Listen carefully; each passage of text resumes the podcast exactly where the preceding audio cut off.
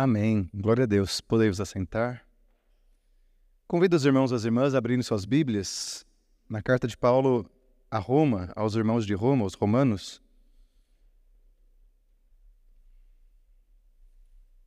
O capítulo 8.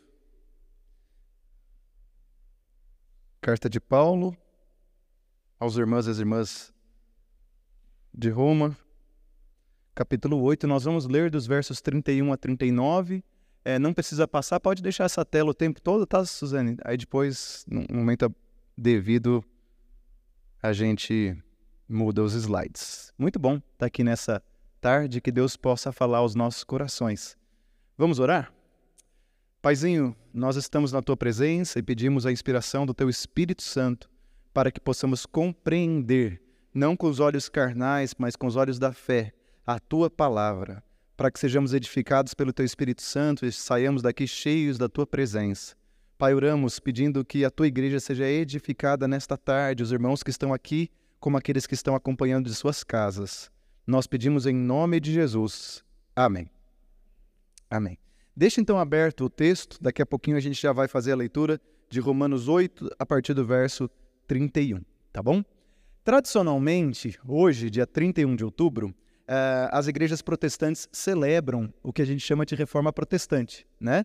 Uh, no dia uh, eh, 31 de outubro de 1517, um, um, era um monge agostiniano chamado Martim Lutero. Ele tinha 34 anos de idade. Ele era um mocinho. Ele foi à porta da Catedral de Wittenberg, na Alemanha, e colocou lá 95 teses. A ideia da tese é algo para se debater, algo para conversar a respeito, né? E assim ele o fez naquele, naquele dia de 31 de outubro de 1517. E o que ele propõe era uma, uma grande inovação. Né? O protestantismo, as igrejas protestantes são uma inovação para aquele contexto da Igreja Católica Romana medieval. E uh, o protestantismo estava ali experimentando algo novo de Deus que estava sendo soprado sobre aquelas pessoas. E a pergunta é: a, nós podemos ser cristãos e cristãs sem o Papa? É? É ali que a reforma protestante começa a se perguntar: é possível ser cristão e cristã sem o bispo de Roma? E aí Martinho Lutero vai dizer: sim, porque Jesus Cristo é suficiente. Então, se Martinho Lutero fosse um matemático, ele fosse apresentar uma equação, ia ser a, a seguinte, né? Cristo e mais nada é suficiente. Cristo é suficiente. É isso que o jovem Martinho Lutero, com 34 anos, começa a querer debater e conversar com as pessoas do seu tempo naquela região que se chamava Prússia. Nessa época, João Calvino tinha 8 anos de idade. Olha só. E aquela basílica de São Pedro, que fica no Vaticano, né, na época a maior igreja construída, ela estava começando a ser construída. Ela foi construída em 1506, né, 11 anos antes dessas 95 teses. Então, há 11 anos, o jovem né, monge agostiniano estava começando a perceber alguma coisa estranha, Bira. Ele estava percebendo uma movimentação de indulgências, uma busca por dinheiro, as pessoas é, tentando negociar a alma dos falecidos no purgatório, pagando indulgências. E esse jovem, ele era jovem, ele tinha 23 anos quando a basílica começou a ser construída, ele começa a achar estranho essas coisas. E ele começa a ficar incomodado com isso. E ele quer conversar sobre isso, porque ele não vê nenhuma fundamentação bíblica para isso. E à medida que o tempo vai passando, que esse movimento da reforma vai se encorpando, eles começam a entender que Cristo e mais nada é suficiente. Mas veja bem, não é que Cristo é tudo para mim, no sentido de que eu vou adorar Ele e Ele é suficiente e eu esqueço do mundo. Não é isso. Eu adoro a Cristo mas eu também escuto a Cristo. Ou seja, Cristo, ao escutar a mensagem do Cristo vivo, que é o verdadeiro chefe da igreja, né? o cabeça da igreja, então eu vou olhar para onde Cristo está olhando, eu vou seguir os passos que Cristo está seguindo. Então não é só que eu fico buscando Cristo como alguns adolescentes, né? Tem aquela paixão, já viu? Alguns, não são todos. A paixão adolescente. O menino e a menina se apaixona e de repente eles se excluem de todo mundo do grupo. Eu não sei se isso já aconteceu debaixo do seu pastoreio, Juninho. Ele começa a namorar, eu lembro, era adolescente, de repente não vai mais comer pizza com os amigos, ele não vai mais nos, nos acampamentos da igreja, porque agora a namorada é, é só ela ali no mundo, né? A nossa relação com Jesus, ela é diferente. Nós, Jesus é o nosso amor, o alvo do nosso amor maior, porque Deus nos ama primeiro, né? Mas nós escutamos a Jesus e ele nos envia para fora. É como se quando Jesus entrasse no meu coração, ele dissesse assim: Ó, oh, Juninho, eu vou entrar no teu coração, mas eu vou trazer um monte de gente, talvez estranha também, para perto de você. Né? Quer um exemplo bíblico? Pedro. O apóstolo Pedro, Jesus, tu é tudo para mim, né? E aí Jesus passa a viver no coração dele. De repente, Jesus põe no caminho dele Cornélio. Peraí, Cornélio para Pedro era um estranho, né? Mas quando vem Jesus, ele traz consigo os amigos dele, os alvos do amor dele. E aí eu não vivo como um casal de adolescente que me exclui de tudo, porque Jesus mesmo não se excluiu de tudo no tempo dele, mas eu começo a ouvir Jesus através do Espírito Santo. Né? Então, a primeira marca é que Jesus é suficiente, e isso era uma grande inovação para aquela época. E a segunda marca né, protestante é que, além de dizer que Jesus Cristo é suficiente, nós também pregamos o que o Martin Lutero vai chamar da, da teologia da cruz. Né? Na época dele, o que existia era, Luiz, é, era a teologia da glória. Faça templos maiores, tenham exércitos maiores, seja o bom, o melhor, o mais, o, o mais alto de todos, né? É naquela época que grandes catedrais estavam sendo construídas. Era uma teologia da glória. E aí, quanto mais melhor. E Lutero diz: não, tal teologia da glória é uma teologia do diabo, não vem de Deus, não vem de Deus.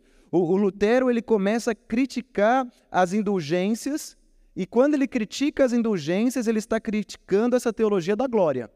Ele está indo na raiz, na fonte do que sustentava essa busca pela glória. Né? E aí ele diz: olha, não, tudo que você precisa é de dois ou três reunidos no nome de Jesus. Tudo que você precisa é dar um copo de água para uma criança em nome de Jesus. Tudo que você precisa, mesmo que você esteja na cruz, entre dois ali bandidos, né? Você está ali na cruz. É, se você buscar a Jesus e clamar a Jesus, é o suficiente. Então, Romanos capítulo 8, que nós vamos ler agora, ela é uma marca desse período da reforma. Porque a, a reforma, é, Lali, ela, ela falou assim, ó, vamos para a Bíblia, vamos para a Bíblia. É isso que eles falavam. Vamos ler a Bíblia. E o coração da Bíblia é o Evangelho. O coração das Sagradas Escrituras é o Evangelho da graça. Deus te ama, você não merecia esse amor de Deus, mas você não pode se desfazer dessa realidade do amor de Deus. Deus te ama, a gente não merecia esse amor de Deus, e é isso que a gente vai ler agora em Romanos 8, e não tem nada que a gente possa para se desfazer dessa realidade. Nada pode desfazer o amor de Deus por nós em Cristo Jesus. Então, agora sim, vamos ler Romanos é, capítulo 8. Não precisa projetar, é, a gente vai depois em partes, né? Mas eu vou ler dos versos 31 a 39. Diz assim a palavra de Deus da boca do apóstolo Paulo. Que podemos dizer diante de coisas tão maravilhosas? Se Deus é por nós, quem será contra nós? Se ele não poupou nem mesmo seu próprio filho, mas o entregou por todos nós, acaso não nos dará todas as outras coisas? Quem se atreve a acusar os escolhidos de Deus?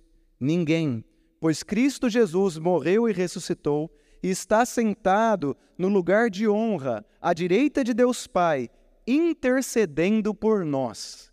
O que nos separará do amor de Cristo? Serão aflições, calamidades, perseguições, fome, miséria, perigo ou ameaças de morte? Como dizem as Escrituras, por causa de ti enfrentamos a morte todos os dias, somos como ovelhas levadas ao matadouro.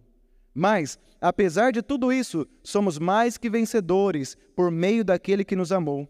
E eu estou convencido de que nem a morte, nem a vida, nem anjos, nem demônios, nem o que existe hoje, nem o que virá no futuro, nem poderes, nem altura, nem profundidade, nada em toda a criação jamais poderá nos separar do amor de Deus revelado em Cristo Jesus, o nosso Senhor. Palavras de Deus, amém? Vamos lá, pode passar o primeiro slide agora sim, por favor, Suzane. Então, é, sabe aquela brincadeira da ilha deserta? Né? Se eu fosse para a ilha deserta, o que, que você levaria? Doutor Onésimo, eu vou dar uma dica aqui para todos nós hoje. Eu recebi essa dica. Se você pudesse escolher só um capítulo da Bíblia, tá, Marisa?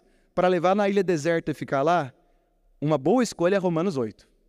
Romanos 8 é uma boa escolha, é uma ótima escolha. Não importa o que aconteça, o que façamos, o que os outros façam, Deus não deixa de ser por nós em Cristo Jesus. Eu rasgaria isso falaria, posso ir para a ilha deserta com esse capítulo aqui? Eu estou feliz, né?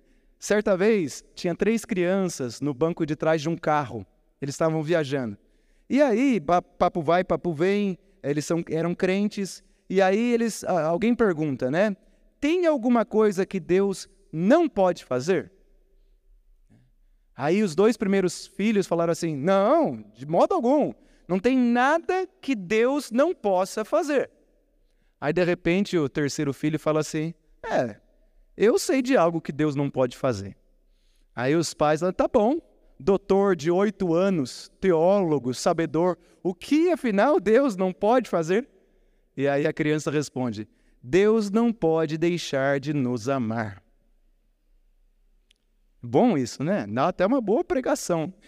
Deus não pode deixar de nos amar. Essa é uma verdade excelente para a gente poder refletir.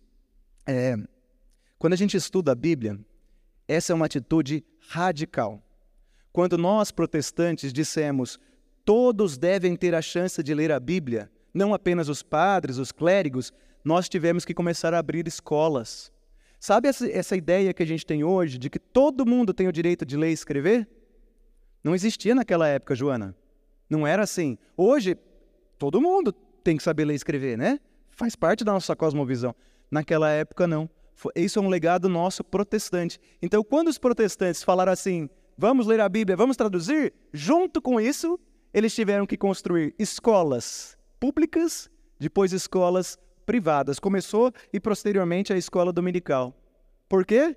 Porque para que o cidadão possa ler a Bíblia, ele primeiro tem que aprender a ler e a escrever. Então, nos dias de hoje, supõe-se que todos né, devem ler e escrever, mas na época de Martim Lutero, de John Knox, de, de João Calvino, é, isso não era assim.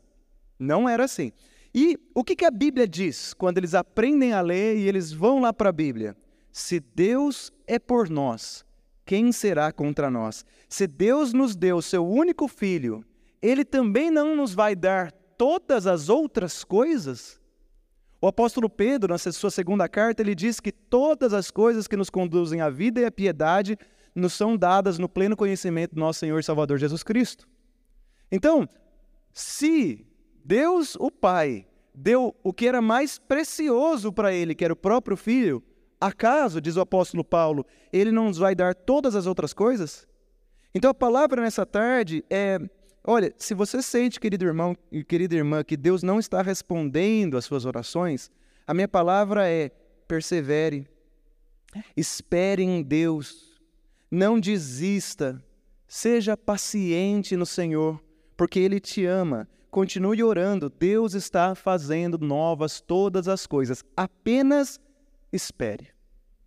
Agora vamos seguir para o segundo trecho, verso 33 e 34. Né? Uh, quem se atreve a acusar os escolhidos de Deus? Nesse momento, o apóstolo Paulo ele entra como que numa situação de tribunal. Né? Doutor Onésio talvez saiba um pouco aí.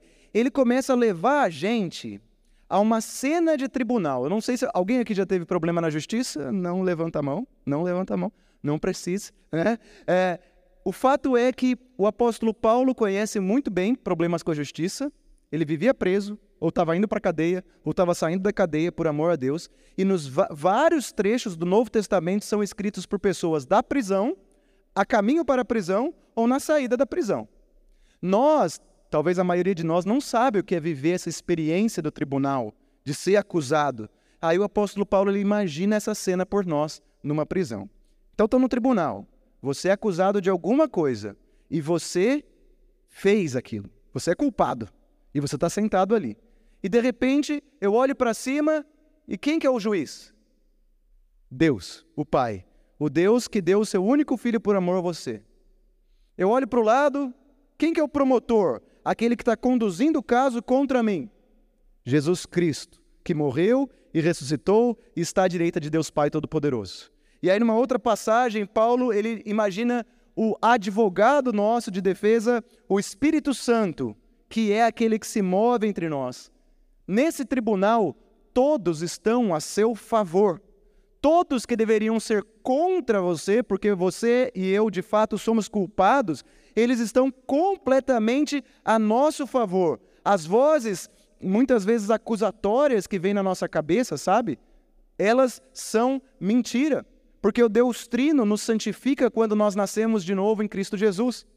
Então, em outras palavras, o único que pode nos acusar de alguma coisa é Deus, o Deus Trino. E quando Paulo nos leva para esse momento do tribunal, nós vemos Deus Pai, o juiz, Deus Filho, promotor, Deus Espírito Santo, o advogado, todos eles de demonstrando atos de amor pelos salvos em Cristo Jesus. Eu não sei do que o irmão e a irmã pode ter medo. Eu sei que muitas vezes a gente sente medo. Eu sinto muito medo diante do novo. Eu tenho muita dificuldade.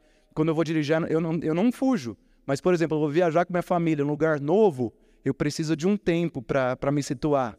Né? Todos nós temos isso. Mas quando a palavra de Deus, esse capítulo 8 de Romanos vem, ele vem para purificar e santificar nossa mente e coração e para nos lembrar dessa graça maravilhosa que está embasada na teologia da cruz e não na teologia da glória. E aí, o, Martinho Lutero é um servo usado por Deus para nos lembrar disso. No verso 34, o apóstolo diz que Jesus Cristo está à direita de Deus e intercede por nós. Essa palavra intercede não é uma palavra que a gente escuta muito fora do ambiente de igreja, né? A gente escuta muito no ambiente de igreja, intercessão que, que significa que Jesus intercede por nós? Significa que Jesus está orando por você. Agora. Agora, nesse momento, Valquíria, Jesus está à direita de Deus Pai, orando por você. Jesus não está à direita de Deus Pai, é, entediado, parado, ouvindo músicas de harpas. Não que isso não seja bom. Mas a Bíblia diz que ele está intercedendo. Ele está assim, ó, no ouvido do Pai, falando assim: cuida, Cuida da pastora Priscila, cuida do pastor Juninho, da Ivani. Ele está o tempo todo intercedendo nesse momento por nós. Ele está sussurrando no ouvido do Pai em nosso favor, orando por nós. Jesus Cristo nunca se esquece. Ele está sempre orando e suas orações são muito mais poderosas do que as minhas. Então, quando nós, numa torre de oração, estamos orando, nós estamos somando as nossas orações com a oração de Jesus por nós. Entende? Então, quando nós oramos um pelos outros, Sebastião, a gente está fazendo parte de uma oração primária, da fonte da vida que é Jesus Cristo, que já está orando por nós. Por isso que mesmo quando nós falhamos, e às vezes nós falhamos, Jesus não falha. E ele não falha nunca. E é por isso que Martinho Lutero ele se encanta com a grandeza de Cristo. E é por isso que ele diz: Cristo é suficiente. Como que uma pessoa naquela mentalidade conseguiria pensar que Cristo é suficiente e que poderia viver sem o Papa. Hoje, para nós, é normal, mas não existia uma alma naquele império sacro-romano que seria capaz de dizer. Martinho Lutero é capaz de dizer que Cristo é o único e suficiente Salvador porque ele foi tomado primeiro pelo Espírito Santo de Deus e ele teve uma compreensão da grandeza de Jesus. Ele falou: Eu não preciso de mais nada. Se Jesus está intercedendo por mim, se Jesus está comigo, Deus Pai é o juiz, é o Espírito Santo, isso é graça sobre graça. Por isso que ele diz que a salvação é pela graça mediante a fé. Não é isso? Por quê? Porque não é mérito nosso, por isso que ele resgata essa palavra do apóstolo Paulo. Inclusive, sempre grandes movimentos de avivamento na história da igreja, grandes movimentos de, de, de reforma na igreja, sempre na história da igreja, retomam a Bíblia. Pesquisa, depois procura vários movimentos. É um retorno a algum trecho da Bíblia que por algum motivo a gente estava esquecendo, estava deixando de lado. Assim também foi com a reforma protestante. Então, o apóstolo Paulo, ele vai finalizar o seu ponto, agora eu vou para o final, versos 35 a 39, é o último slide, que diz assim. Então, ele começa lá na origem, né? No primeiro ponto, dizendo que uh, uh, Deus, que nós podemos dizer? Se Deus é por nós, quem será contra nós? Né? Se ele não poupou o seu próprio filho, mas entregou, não vai nos dar todas as outras coisas? Aí depois ele nos leva para uma cena de tribunal e ele vai revelando esse poder do Deus Trino em nosso favor. E ele termina com esse trecho. Vocês viram que eu coloquei ali três pontinhos? Porque ele faz referência ao Salmo 44, eu já vou falar sobre isso. Mas o texto é: aí é uma poesia que a gente conhece desde criança, essa é a versão NVT. O que nos separará do amor de Cristo? Serão aflições, calamidades, perseguições, fome, miséria, perigo, ameaça de morte? Eu estou convencido, Paulo dizendo, eu estou convencido. Paulo que foi preso, que foi, né?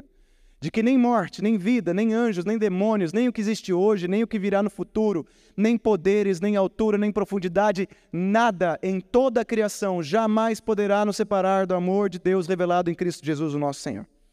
Nem mesmo a sepultura pode nos separar do amor de Deus em Cristo Jesus. Quando eu morrer, eu gostaria muito que fosse lido esse texto para a gente se lembrar que a sepultura não vai me separar desse grande amor de Deus.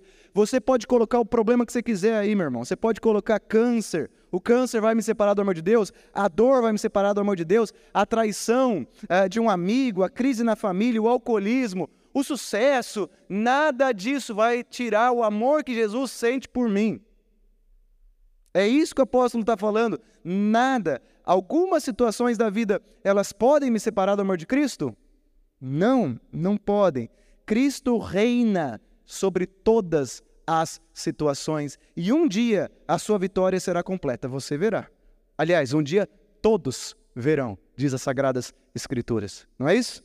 E no meio dessa fala, né, linda, o apóstolo Paulo vai citar o Salmo 44, 22, que é curioso essa citação no Salmo 44, 22, nessa passagem, que diz assim: Por tua causa somos mortos todo, todos os dias, somos consideradas ovelhas levadas para o matadouro.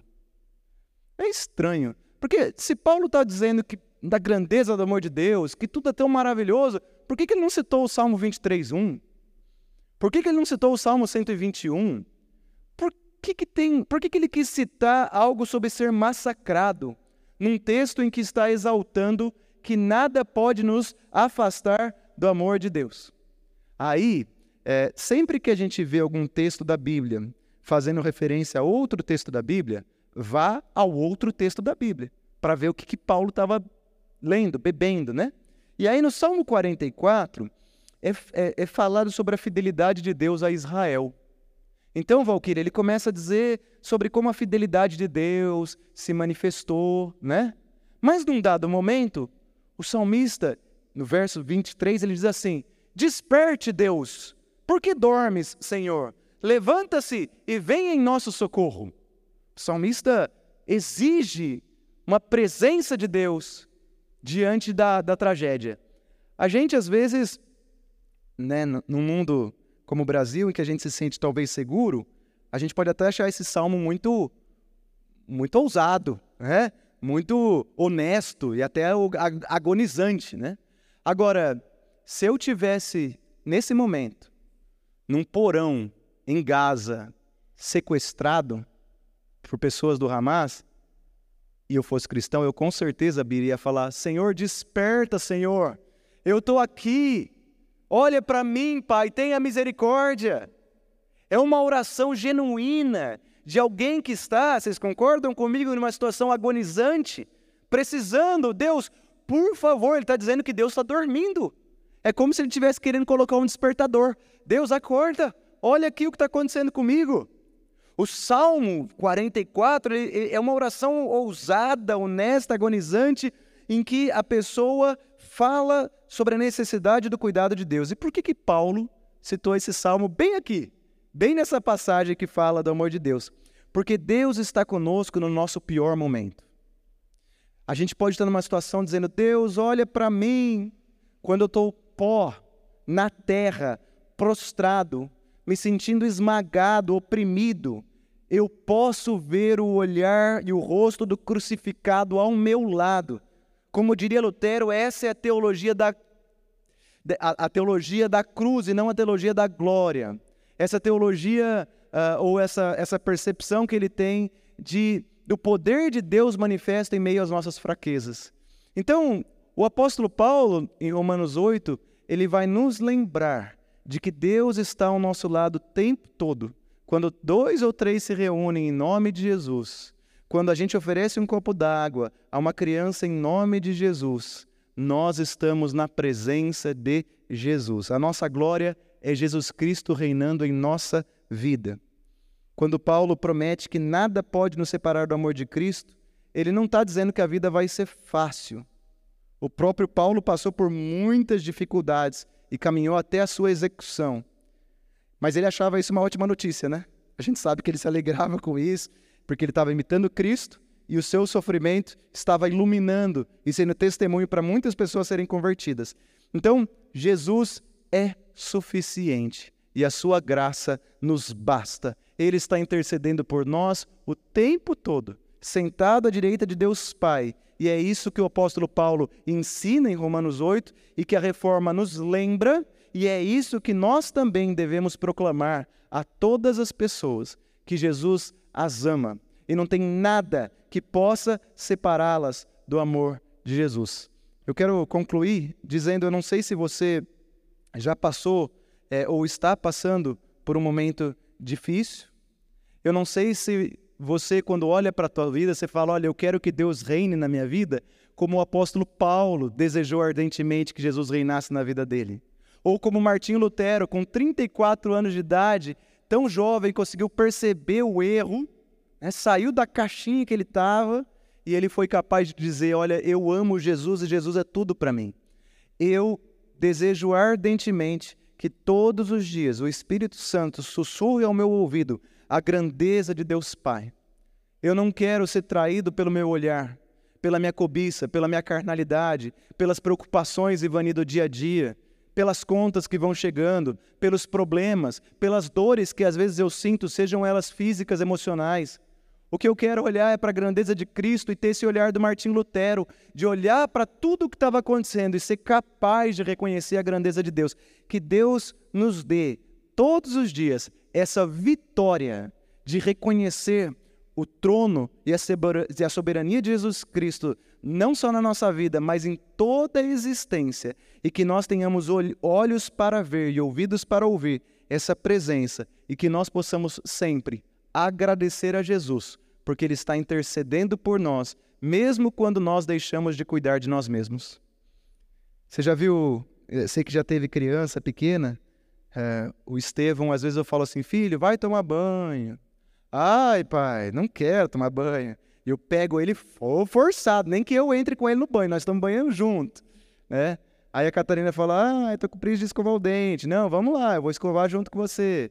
Aí o Matias fala, não quero dormir. Não, vamos dormir. Então você conta história, eu conto uma história, duas histórias, três, não é assim, Luiz? E aí dorme. Como pai, eu sou terreno, meu coração é, é, é impuro, eu sou pecador, mas Deus me deu esse dom da paternidade e eu faço pelos meus filhos, junto com eles, o que eles não podem fazer por eles mesmos, né? Esse é o nosso Deus. Esse é o nosso Deus. Quando a gente não pode fazer por nós mesmos, quando a gente não tem a sensibilidade espiritual, quando nossos olhos estão fechados, ele está à direita do Pai, sussurrando por nós, intercedendo por nós. Por isso, Jesus é suficiente. Por isso, toda honra, toda glória e todo louvor é a Jesus. Por isso, pode passar pastor, pode passar conselho, pode passar gerações. Jesus permanece. Não deixe de agradecer a Deus nenhum dia da sua vida, porque Ele não para de trabalhar por você. E todo tribunal instaurado no fim dos tempos está em favor daqueles que entregaram a vida a Jesus Cristo, que são salvos em Jesus Cristo. Se você ainda não entregou sua vida a Jesus, se você ainda não reconheceu Jesus como Senhor e Salvador da sua vida, ainda há tempo. Fale isso para os seus amigos, porque uma vez que Jesus passa a viver nosso coração, não tem mais nada que nós devemos ter medo. Que Deus te abençoe. Amém.